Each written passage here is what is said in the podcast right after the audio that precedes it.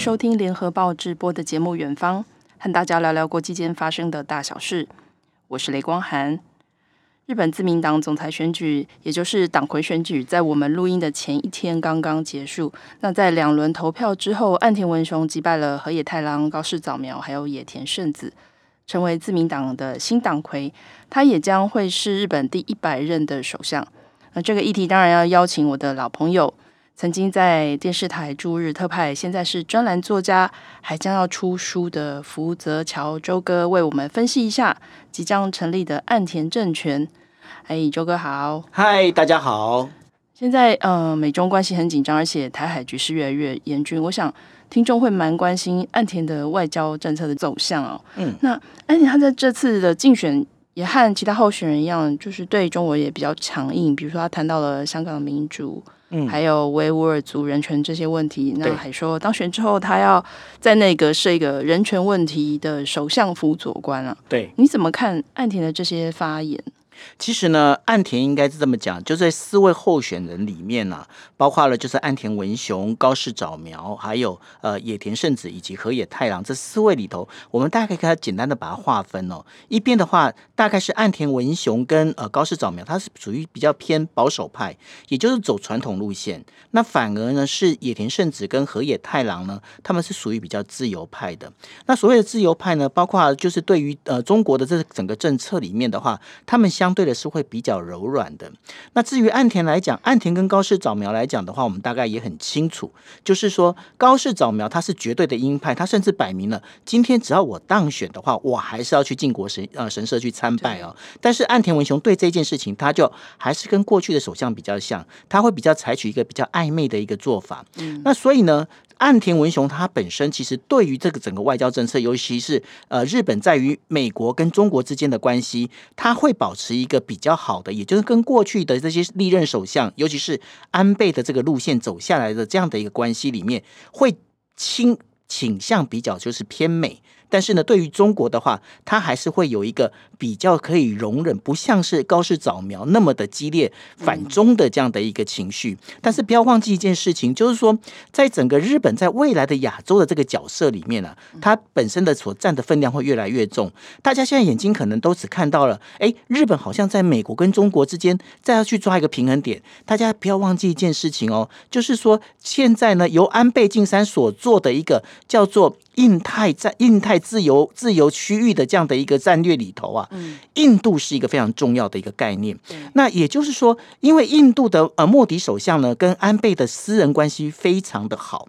那这样好的一个情况之下，这个对于美国来讲，美国也需要日本能够好好的去带动印度。而大家也都知道，印度跟中国之间的关系其实处的不是那么的愉快。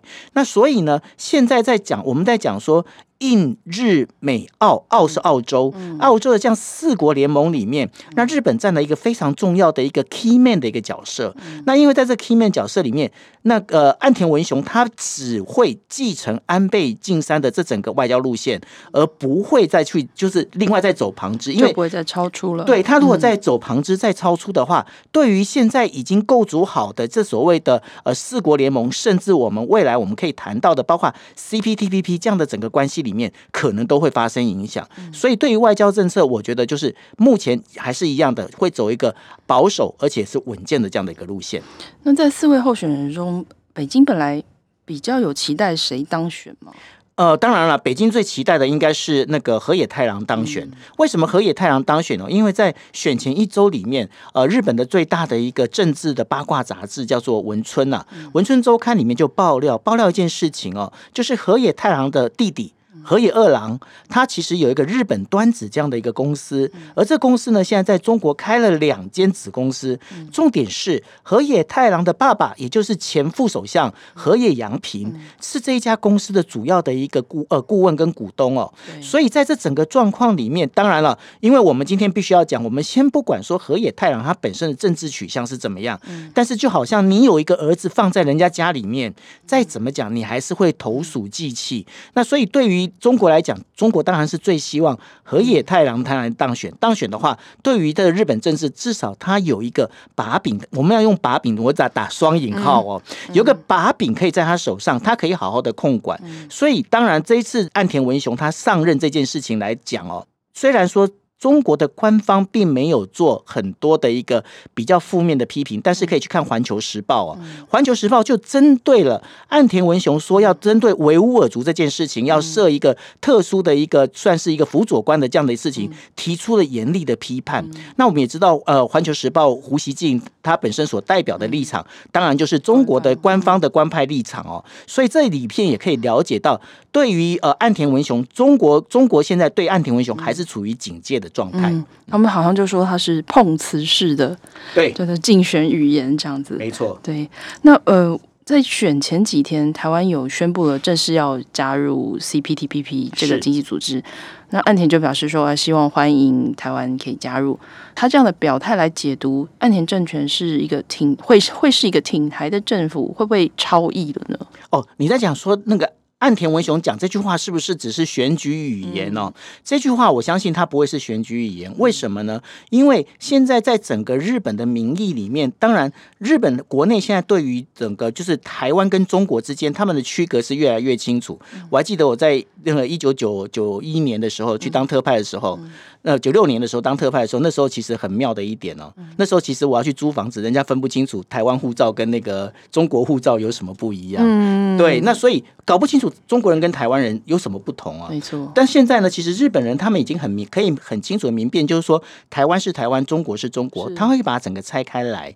那会这样整个拆开来，所以说日本民意呢，又包括了就是现在中国整个对于日本，其实动不动你在想，就比方说呃，包括靖国神社问题也好，包括了。就是日本的这一些相关的在经济的这个措施里面，中国对于呃日本的这些呃制裁，包括就是说今天呃维吾尔族的那个所谓的新疆棉，立刻发起所谓的我们我再把它定一个就是国家危机哦，因为在日本里面呢，日本的企业到中国去投资有一个国家风险在，因为这个国家风险它经常会操控所谓的国家意识，超过国家意识之后用。整个人民的力量来去反制一个企业它的发展，所以日本人对这件事情其实是非常反感。他们觉得说，如果你要的话，你把经济归经济，你把政治归政治，你不要把两个扯在一起。但是呢，中国经常是要凝聚国内的力量，所以说他就开始就把这些东西往外往外放。所以呢，我们拉回来再讲说那。岸田文雄讲这句话到底是不是一个选举语言？我必须要讲，这是岸田文雄不得不做，即便他是选举语言，他都得做的一件事情哦。为什么是这样子？因为现在日本国内里面，为什么二阶派这个亲中派，日本自民党的亲中派会开始会被人家讨厌的原因，也在这边，因为他是不符合所谓的民意潮流。对，整个气氛就是大家对中国比较。对，那是因为这样的关系，所以说包括了，因为现在呃，我们也知道，就是内阁人士里面，外务大臣茂木敏充应该会留任。那如果他留任的话，因为茂木敏充本身也是属于挺台派哦，所以像整个一样下来的话，我相信 CPTPP 现在最重要的关键反而不是在日本，最重要的关键是在台湾。为什么呢？因为今天如果你要加入 CPTPP。呃，蔡英文总统也讲过一句话了，他是他讲说，CPTPP 所有的规则我们要 follow，但是你要 follow 的话，你就会面临到很多的，包括国内的法规问题，国内法规问题能不能解决？如果你国内法规问题迟迟延宕，然后两呃国内两党里面还是持续的相互抗争，把这个立法的这个呃事情往后拖延的话，最后万一中国真的是他把东西都完整加入了。那台湾就是真的没希望了，所以说在这整个状况里面，我觉得，与其我们在思考说人家在讲那些是不是政治语言的同时哦，我们我觉得我们要反躬自省，就是说你到底自自己准备好了没有？对，那再回到岸田哦，他过去和台湾有什么渊源吗？讲到岸田呢，就必须要提到就是李登辉总统啊。李登辉前总统曾经跟日本人讲过，尤其他不管是遇到哪个日本人，包括从司马辽太郎一直到其他政治人物里面，他要讲一句话：你们日本人麻烦你们要对日本有自信。嗯，对。然后日本人对于这句话非常感动，因为日本人心里面很想讲这一句话，可是一直不敢讲出来。对。那然后李登辉总统讲这句话，所以呢，第一。第一个被圈粉的是过去曾经担任自民党青年局的局长，叫做谁？嗯、叫做安倍晋三。嗯，然后呢，第二任是谁？第二任就是那个岸田文雄，嗯、这两个日本自民党的青年青年局的一个局长哦，被李登辉先生圈粉之后啊，所以你就可以知道说，日本的自民党内对于从李登辉往下走的对于台湾的印象，因为是这样的做改变，所以说岸田文雄过去跟台湾的经验里面，我们讲说，呃，刚好是昨天吧，呃，国史馆的那个小编还特地把李登辉先生跟岸田文雄的合照，把他拉了出来哦，我们发现岸田文雄以前也是个帅哥，虽然说。长大有点走中，OK，好，OK，所以呢，所以我在讲的就是说，其实呢，这整个日本的这这一个，包括从安倍一直到岸田文雄这样整个样下来的话，对于台湾是带有一个好感的，嗯。我在想，也许是岸田当过外务大臣四年多嘛。那日本雅虎最新的网络民调问网友：“哎，最期待未来的首相能够致力于哪一个哪一个面向？”好像四成多都是说外交国防。那岸田的外交政策应该会承继安倍和菅义伟的路线嘛？就是稳健的路线。对。那我们再来谈一下，就是嗯，不过在于外交的部分哦，有个部分可以补充的，因为呢，岸田过去曾经在美国留学过。他在童年的时候在美国留学过，而且呢，他有一件事情在对他印象非常深刻。什么样深刻呢？因为他在那个就是幼稚的小学里面呢，小学一一年级到三年级嘛。对，在那个美国念书的时候，那因为你知道小学因为。全世界还有小学老师都是这样嘛，就小朋友要牵牵手，结果那个白人女生不想牵岸田的手，所以呢，岸田对于岸田来讲，人种差别这件事情对他来说是非常严重的事情，这是第一个。第二个，因为他曾经在美国留学过，他解决了他的前一任，也就是菅义伟最大的问题。不会讲英文，我正要说，他至少英文要比较好。对，他的英文会比较好。他怎么样好法？因为当他在当外务大臣的时候，那时候奥巴马来到日本访问，是他直接用英文对奥巴马在广岛解说广岛当中的所有的事情。所以呢。因为你要做外交，你的英文能力不能不好。对。那当时呢，在这个年轻派里面，就日本的自民党的年轻议员跟年轻党员里面呢，他们唯一也是担心的，就是说，如果我们日本未来想要走亚洲的这样的一个，算是一个算盟主的一个角色的话，我们要盟主，或者是我我给他的一个名词叫美国支店长哦，美国在亚洲的支店长的这样的一个角色的话，那你必须至少英文要会讲啊。那所以呢，当时大家为什么会很期待河野太郎？因为河野太郎他曾经在美国留学过，对，那所以呢，岸田文雄至少弥补了这一件，就是说，好像感觉日本人面对外国人，好像只能就是靠翻译，尤其是我们家的那个首相，我们家的领导人，好像得还得要靠翻译才能够是了解对方在讲什么。那当然，在现代的话，大家都觉得这是很不 OK 的。对，而且。就是在国外的这种首相啊、领导的这些会谈、这些会议啊，大家都很习惯是这种比较比较 casual 的，对，然后 casual 的场合，大家就开玩笑，对，聊聊天啊，就像我们在录音一样，是是，所以就看到菅义伟就一个人默默站在那些小圈圈外面，因为他完全打不进去，他完全打不进去。因为老实讲，菅义我我必须讲一句话，我要帮菅义伟稍微平反哦，因为菅义伟他过去是从一个贫困农家起来，然后他又曾经是在呃横滨里面从当秘书开始在做起来的，所以呢，他的这个表现，老实讲，我觉得他就是一个非常典型的日本欧基桑。嗯，但日本欧基桑，但是他是很勤勤恳恳在做事。因为我们再看一下日本，他在这一年里面，他所他所做的东西，他不太善于言辞表达，但是他做的东西其实做的还算好，至少把日本在疫情当中他把它稳住了。嗯，我觉得这一点是还蛮重要的。对，但是呢。其实老师讲，但因为现在嘛，你也知道，现在就是我们在讲的，就是你必须要能够稍微能够懂得 PR 自己。如果你不懂得 PR 自己，大家觉得说你好像没在做事，沟通能力不足。对，嗯。再回到岸田在当选的这一天，有说就是在这一周以内会决定自民党的人事，好像也会重用落选者。那你可以预测一下，嗯，他们会担任什么样的职务吗？那我看在录音这天还有媒体报道，那个文部科学大臣狄生光一会接官方长官，这是蛮重要的位置。那狄生田他也是那个细田派，对，就是安倍的亲信嘛。对，嗯，呃。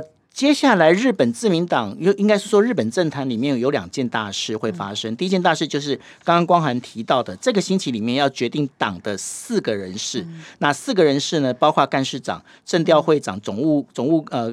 呃会长，还有一个就是所谓的选队会长。嗯、选队会长为什么？因为接下来要中议院选举跟那个呃参议院选举，嗯、所以这四个职务要先定。嗯、那这四个职务要定的话，当然这个整个职务里面。呃，有一个很重要的，就是我们待会会聊到的一个叫甘利明，嗯、他到时候可能会担任所谓的干事长这样的一个角色。嗯、那另外的话，呃，另外的话就是我们刚才提到的，你刚刚提到的官房长官，嗯、那官房长官到底会是谁呢？嗯、现在呼声最高的应该是就是呃，就是狄生光，嗯，狄生田光一，狄生田光一哦，因为狄生田光一他是谁？他其实是安倍的非常亲近的一个部下。嗯，那为什么是狄生田光一出任呢？因为对这个整个来讲。这一次岸田文雄之所以可以当选，也是跟安倍背后的话，就是跟安倍是会有很大的关系哦。嗯、那这因为有这样的关系，所以说未来他可能会担任很重要的一个职务。那另外的话，我们在提到的高市早苗，因为在这高市早苗这一这一场里面，未来他不管是在党的职务，或者甚至在内阁的职务里面，一定有他的位置。为什么有他的位置？因为呢，在选前，我要必须要讲个秘辛哦，嗯、就是在二十七号，九月二十七号的时候，当时呢。本来支持岸田，本来是属于麻生派，但是是支支持岸田文雄的，呃，甘利明，他就找了那个找了安倍晋三跟找了麻生太郎，要跟他讨论一件事情，就现在看起来，因为河野太郎啊，很可能就是他很可能在第一呃第一轮的时候的研判，他如果在第一轮。获得了大多数的党员票的话，嗯、那他如果拿第一名的话，嗯、后面可能有很多事情很难走。嗯、为什么呢？因为后面的话，可能大家都会觉得说，你看哦，你们都是属于派阀去操纵这整个一个政治哦，所以你看，你们第一轮就是河野太郎第一轮是拿党员票，他拿到那么高的高票，嗯、结果你们这个。全部你们就是用派阀政治去把它，然后把它弄在第二轮把它弄掉。对，嗯、那但是呢，他们的确也是想把它第二轮弄掉。嗯、那但是问题要怎么弄掉它？他们就达成一个协议，什么样的协议？他把高市早苗跟岸田文雄找来，就讲了一句话，就说如果第一轮，第一轮。河野太郎拿了第一名。嗯、今天我们，你今天你岸田文雄跟高市早苗，你可能当中有一个是第二名，有个是第三名，嗯、就三支持二，你三就要支持二。嗯、他们就讲好这件事情。嗯、那当然，他们也彼此同意，这是一点。第二点，高市早苗在这一次的一个一整个星期的我们在讲的就是四个候选人的政策评论里面，嗯、他们在讲论述会，因为并不是属于辩论会哦。嗯、他们的论述会里面，大家会发现一件事情。这个高市早苗，我们以前都觉得只是一个总务大臣，不就是女流之辈吗？就口才很好，没有想到口才很好，而且他口才好，他还加了一个什么样的特色？他加了他的女性的特色，比方说他在讲一讲，他会讲到说哦，回忆到我的阿公，然后回忆到我的那个，就是呃，所有的这些，他把那个亲情的感觉，因为女性。男的日本男人，你叫他讲这些有关亲情有关的，哦，嗯、他们可能会起鸡皮疙瘩，你知道但是女性来讲，她觉得好棒哦。嗯、而且另外还有一点很重要的，哦，就是说，因为这四名候选人。他们都会有电话拜票，我想大家已经很习惯电话拜票。但是呢，这四名候选人里面，电话带拜票只有一个人是请助选员一通一通打电话，而不是用电话录音。这个人叫做高市早苗。嗯、那也就是说，高市早苗在这一个星期里面，他的整个形象大翻转。嗯，但大翻转之后。那得到了，尤其是党员票，因为今天老实讲，今天你即便是派阀要做，如果你是扶不起的阿斗哦，议员投票也会投得很心酸了。嗯。那看，但是我们可以看到哦，第一轮投票里面，高市早苗他的党员呃，他的那个议员票。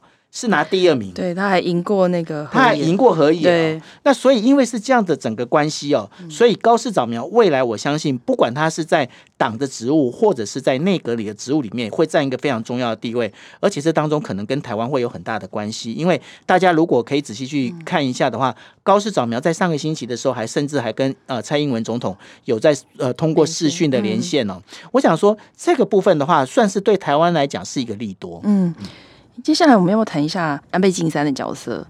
那我觉得高市早苗其实几乎有点就是安倍的分身了。对，对，安倍在这次选选举是拉票拉的很用力，替高市选群。当然，除了高市他本身的这个特质之外，那安倍的这个努力也是替他加蛮蛮加分的。对，好像我就感觉真的不可以轻忽这个日本宪政史上在位最长的首相的实力哦。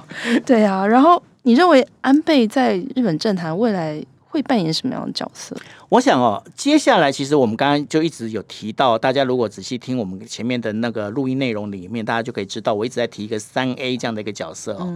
三 A 的角色是谁呢？其实就是呃，我们在讲说安倍阿倍，嗯，然后呢麻生阿手，嗯、然后还有就是甘利明，就是叫做啊、呃、阿玛里，嗯，但是他们是三、就是、三个头文字是 A 的缩写啊。嗯，那这三个人呢，他分别就是一个是属于日本自民党最大派阀细田派的一个呃，等于说他现在等于说是一个代表啊，那就是安倍晋三。嗯，那另外的话，麻生跟那个呃，就是甘利明呢，他们是分别是属于就是他们都是属于麻生派的哈、那因为这三个人呢，他基本上已经对于整个日本政坛算是一个非常大的一个掌控在上头。嗯，那为什么会推出高市早苗？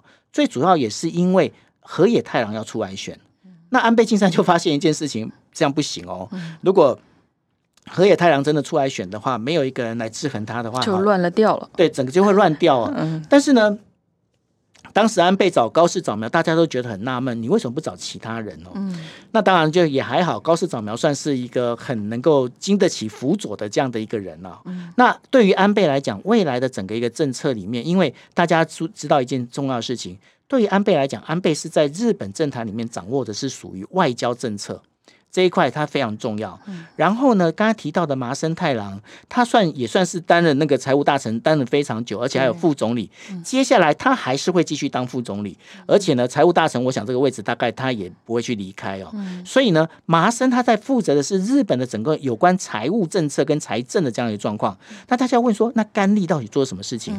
如果大家在选前的就会发现一件事情，甘利在呃国会议等于说国会议员里面成立一个叫做半岛。导体联盟，嗯，那所以呢，未来甘利的话，对于这个属于科技、属于半导体的这个战略跟这些整个战略架构里面，他一定会花了更多的一个精神哦。所以这三 A 未来一定是主导整个日本政策的一个最主要的一个关键。那他要要走这样的一个关键里头的话，岸田文雄他唯一能够做的是什么？他只有去改善呃日本国内的整个经济。因为现在日本国内现在最大的问题，因为经过疫情这样整个一个冲击之后啊，日本的经济其实出现了有一点越来越掉的一个状况。那怎么去把这经济辅佐起来？但辅佐起来就会面临很多的事情，就是说，你今天因为岸田文雄他过去呃，他现在是红慈会的一个算是会长哦。嗯。那红慈会我们必须要讲红慈会的创会者是谁哦？叫做池田勇人。那池田勇人他曾经讲过一句话，他在讲就是说要让。国民所得倍增，嗯，那国民所得倍增，所以后来的就引发了，这包括了我们在讲的，就日本的整个一个经济大爆发哦，嗯、就是包括那个我们在讲的，它的整个一个经济泡沫整个往上拉，嗯，嗯。拉起来，所以呢，那岸田文雄他想做的，他想做令和版的这个所谓的这个、嗯、呃，就是呃所得倍增，嗯，那所以呢，岸田他接下来会着力的点会在这一边，那至于。其他的政策部分应该还是按照三 A 来做规划。嗯，也就是说，安倍晋三他不会，他不会有一个台面上的职务，但是他有点就是地下的这个。哎，顾问，呃，没有，他基基本上其实他就属于后面的引武者，嗯，对，他是一个非常非常重要的引武者。那幸好的就是说，因为安倍他现在，当然了，我我相信哦，因为很多人就会觉得说，安倍有很多的，包括有一些其他呃，就是被人家诟病的一些相关的事情哦。嗯、但是必须要讲，我觉得瑕不掩瑜啦，只能这么说。嗯、对，谈到安倍的影响力，就不得不说一下环境大臣小泉进次郎。好，小泉这次他是支持这个一般选民中。人气很高的河野太郎啊，对然后还组成了一个小石河联合，就是小泉、石破茂和河野，就是他们名字的三个字这样。结果小泉好像根本就是一个猪队友，也惹怒了安倍。小泉其实是一个非常明显的猪队友哦。他怎么样猪队友？我觉得小泉他有几个地方，第一个我觉得他的。因为我们在讲，我们刚才一直在讲说，你要懂得 PR 你自己。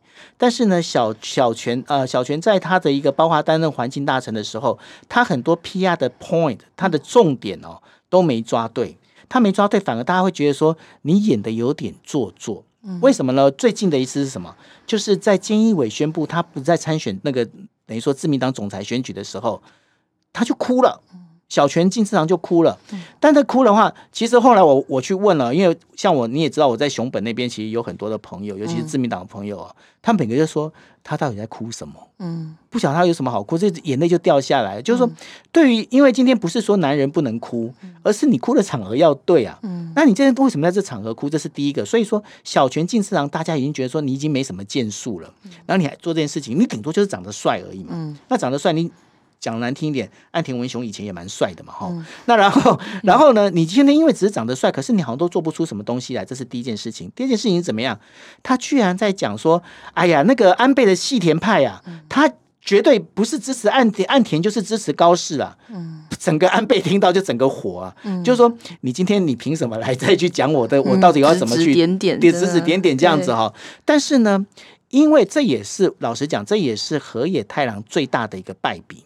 为什么呢？因为河野太郎找到了哈，找到了两位，在我们在讲永田町，为什么叫讲永田町？因为永田町是国会议员所在的宿舍所在地哦。他找了两个在永田町是最没有人气。也就是说，他们在议员之间其实是没什么朋友的。嗯、小泉进次郎也没什么朋友，在就是这些议员朋友里面。然后石破茂他也没什么朋友。嗯、再加上河野太郎本身，其实在永田町也没什么朋友。嗯、那这三个没有什么朋友的联合在一起，联合在一起，那就很像小石潺潺呐，小石河潺潺呐，那已经不是联合啊，那就是水水流就不忘。然后我必须讲一个，就是我那时候在看，因为我不晓得哦，嗯、因为我们在经常在讲说所谓的字如其人啊，嗯、我不晓得说大家可以去找一下那新闻照片哦，就是他们在第一次呃，这四位候选人在第一次辩论的时候，在呃，就是他们在发表政见的时候，是刚好在日本记者呃俱乐部、外国记者俱乐部里头，他们有用手写写那个字哦。那河野太郎他写了一个什么字？他写了一个温。温良恭俭让的温，然后呢，我看了那个温的时候，我就大笑。为什么大笑？因为那个温哦，那个水字边呢，三点水啊，水好小哦，不成比例。那我就想说，哎，你这样子，你至少水也画大一点，你都已经是小石河了，然后你那个水还那么小，你这个想要赢，好像有点有点算是不是很好的吉兆，一个败相的，对，对，我觉得是个凶兆啊。那然后没办法，其实这后来真的是发生了，就是说你就发现水流不足啊。水流不足，你就看他的国会议员票一直没办法拿到拿到好的一个就是预想的一个票数，因为记得他们在呃就是投票当天，他们四个候选人都有所谓的崛起会。嗯什么叫崛起会？就是说我们一定要哎，我们要加油加油加油，fight fight fight 这样子。那然后呢，其实，在那个河野太郎崛起会里面，他预计放了总共一百二十张的椅子。嗯。为什么要放一百二十张椅子？因为他们本来就已经心里打算有一百二十位国会议员会来，嗯、结果整个发现来的只有八十几个的时候，他们的心就凉了一半。嗯，对，因为他们就知道说事情不妙。对，因为他们一开始本来是信心满满，觉得我们要在第一轮就可以，这个票数就过半，就冲过去，就是国会议员再加上这个党员的，那因为他党员的票很多嘛，对，对没想到就是一个大失算，而且。还有议员说，小泉他其实根本就没有在他这个河野的这个选举阵营里面担任什么角色，这怎么他一直出来？对，就是一直出头这样。因为到底干你什么事？所以就说小泉是一个我们在讲哦，日文在讲，就就是说那个 cookie 有没奶，他是属于 KY、嗯、标准的 KY 一族啊。嗯、为什么是 KY 一族？因为就是他本身并呃，因为一般来讲我们在选举有个选举对策委员会，嗯、他在选举对策委员会里面，他根本没有担任任何的一个职务，嗯、没有担任任何职务呢。可是他他对于选举指指点点，真的，那就当然会造成大家的不爽啊。嗯、好，然后再谈另外一个盟友啦，就是自民党前干事长石破茂。嗯、那石破茂出来选自民党总裁有四次嘛？嗯，那这次一开始好像他也有稍微犹豫要不要出来选，但是后来他是决定支持。他其实不是犹豫，嗯。因为他凑不到那个推荐人票，真的这是事实。因为他他没办法犹豫，因为他其实很想出来，但是呢，因为后来里面有二十张票，他二十张票，因为呃有我有一些日本的那个媒体朋友，他跟我讲啊，就只拿到三张票，你怎么办？然后但是石破他出出来支持河野，就好像有点对他选情有点是双面刃吧。没有，这是一支是一把大关刀，不是一支双。真的吗？因为呢，这当中有一个很重要一点哦，大家不要忘记一件事情：河野从哪边出来？河野是从麻生派出来的。嗯。那所以河野从麻生派出来这个状况呢，他会，我们刚才不是提到了三 A 吗？嗯。那提到三 A，因为呢，其实安倍对河野出来选，他其实有很大的疑虑。嗯。那所以也就是说，河野一直一直去跑，就是派系派阀的那个领袖，也就是麻生太郎，找了五次。麻生都不太，麻生麻生都不松口，都不讲话。到了第五次，我觉得麻生他可能也是烦了哈，他就说好了，你要选就去选。但是麻生在那个记者会里面，他讲了一句话，我不知道大家有没有注意到啊？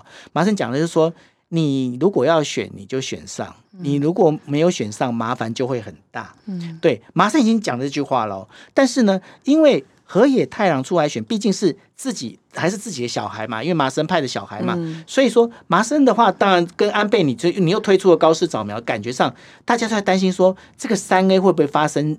决裂，对对，会有嫌隙哦。嗯嗯、那结果没想到，就一个石破茂出来之后，就不会有嫌隙了。不会有嫌隙，先打击主要敌人再说。真的。所以呢，河野太郎这一招里面，我就讲说他。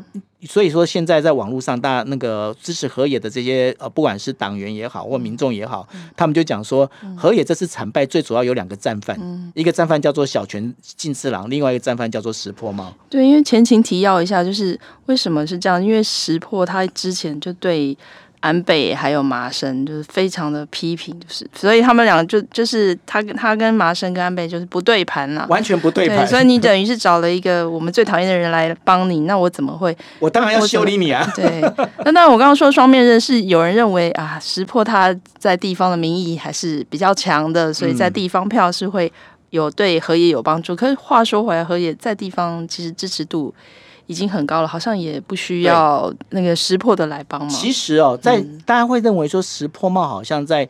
地方里面有很多的票，那的确在地方里面，大家都觉得说，哎，他的确是蛮会、蛮会说的。然后他说其实很有说服力，但是我必须讲，石破的那个整个地方票还是有它的局限性哦。像在九州的话，其实石破的那个支持率并不高，尤其是像在熊本哦，因为我刚才还是提到了，因为毕竟我我在熊本琢磨蛮深的哦。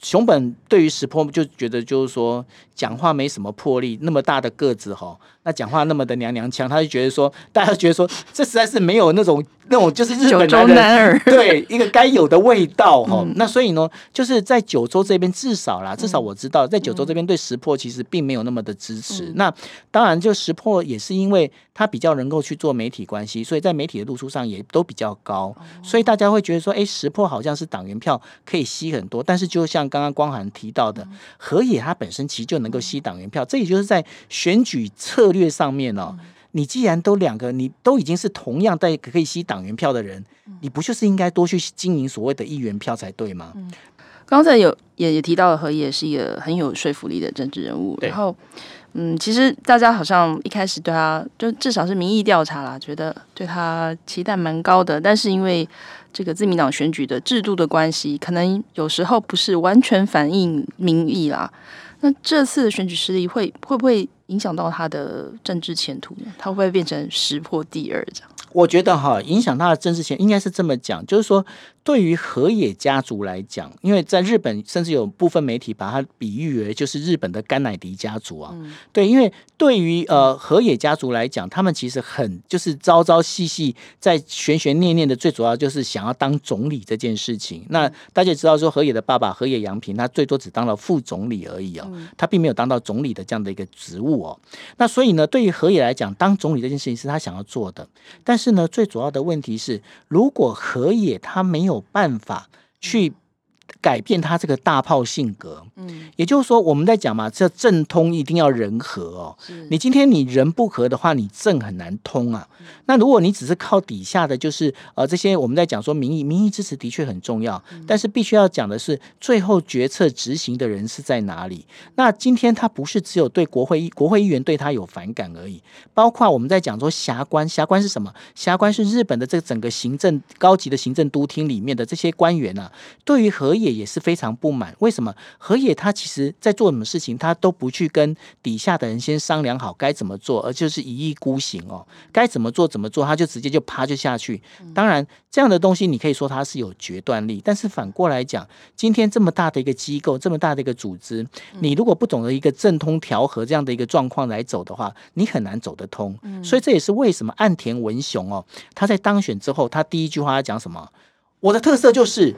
我能够去听大家的声音，嗯、对这个这句话，我觉得其实是很反讽哦，嗯、因为我觉得这根本就是在修理河野。对，因为河野他就是他倾听的是民意啦，因为他他，但是他没有听的，他是呃政政府里面的人到底是对他怎么想的，要该怎么做这样子。是因为毕竟你在想，这就好像一个老板一样哦，他说：“哎，顾客是王，所以我们要听顾客。”可是老板，你麻烦你。这个公司里面制度，你要不要组织？要不要先整好啊？嗯，那你组织你干部没整好，那大家都不听你的，你要顾客是王，那那你自己去卖小面摊好了。嗯，对。十月四号，岸田通过国会的总理大臣指名选举以后，就是日本的第一百任首相。那岸田的第一个挑战是带领自民党在十一月的众议院选举中取得好的成绩，但是除此之外，自民党其实还有很多负面问题。我想一定是会被在野党就是挑战啊，包括比如说安倍的赏樱会的这个绑桩的疑云，剪掉也还没结束结束调查，然后还有安倍又涉及了那个之前的森友会。学院的丑闻，还有前议员和和井案里的贿选案，好多好多问题哦。那岸田面对这些问题，他有做什么表态吗？应该是这么讲哦，就是说大家当时整个日本这个国会议员里面呢，他们最担心的，其实就是说。如果菅义伟继续再出来选的话，因为菅义伟当时的民调已经掉了百分之二十八点多了，已经算是历史新低，而且自民党的整个支持率也在往下掉。嗯，那因为是这样的关系，所以国会议员他们就说一定要换，要换人。如果不换人的话，我们一定选选不上哦。那因为是这样的关系，那结果呢，在这一整个星期，他们日本叫做就是自民党 hijack 的那个所有的那个媒体，也就是劫持的媒体。为什么？因为大家几乎在谈的都是所谓的这个呃，应该就是。这个日本自民党总裁的这个选举哦，那反而出现一些什么状况呢？出现一个状况就是，哎，自民党的那个民意民意调查回来了，嗯、对，回升，它回升，而且它整个是往上提升哦，提升到百分之四十多哦。那这样一提升的时候，这国会议员他们就想想说，哦，那应该是没事。但是呢，大家可以发现一件事情哦。最着急的反而是这些在野党的这些这些呃在野党这些人哦，在野党他们就在喊，他当然会喊说：“哎呀，不行啊，你们怎么可以在这个国会期间呢、啊、去搞这个你们党内的一个选举啊之类的？”但是重点在哪里？重点在于，因为在野党本身在现在到目前为止，在日本国内其实一直都还是属于低人气的一个状态哦。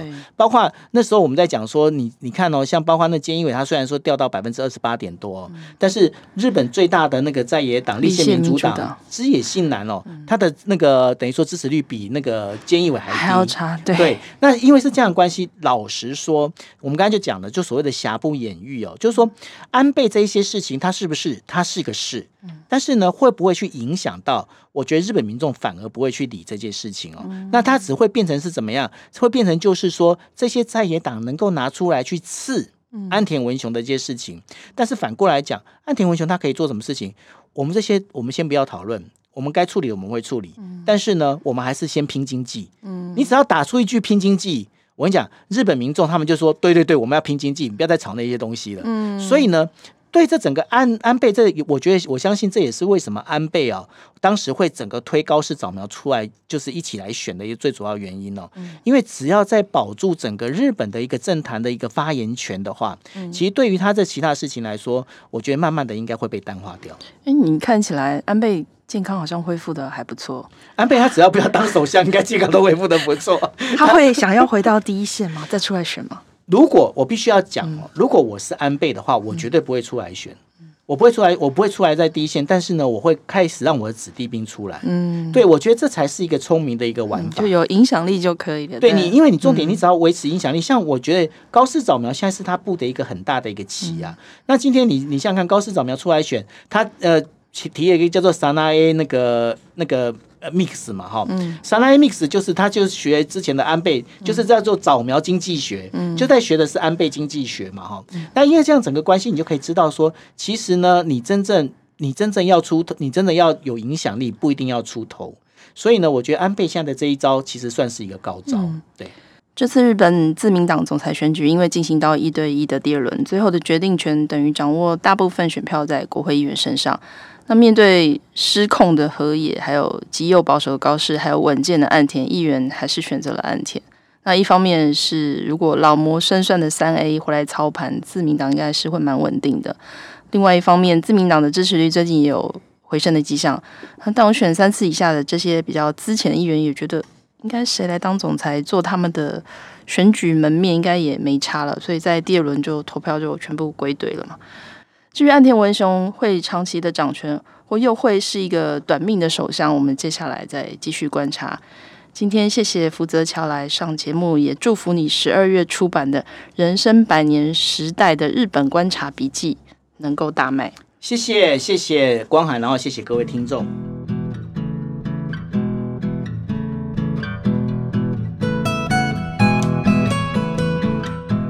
感谢大家收听《远方》。如果想看更多深度的报道，请上网搜寻《联合报数位版》。我们下周《远方》再见。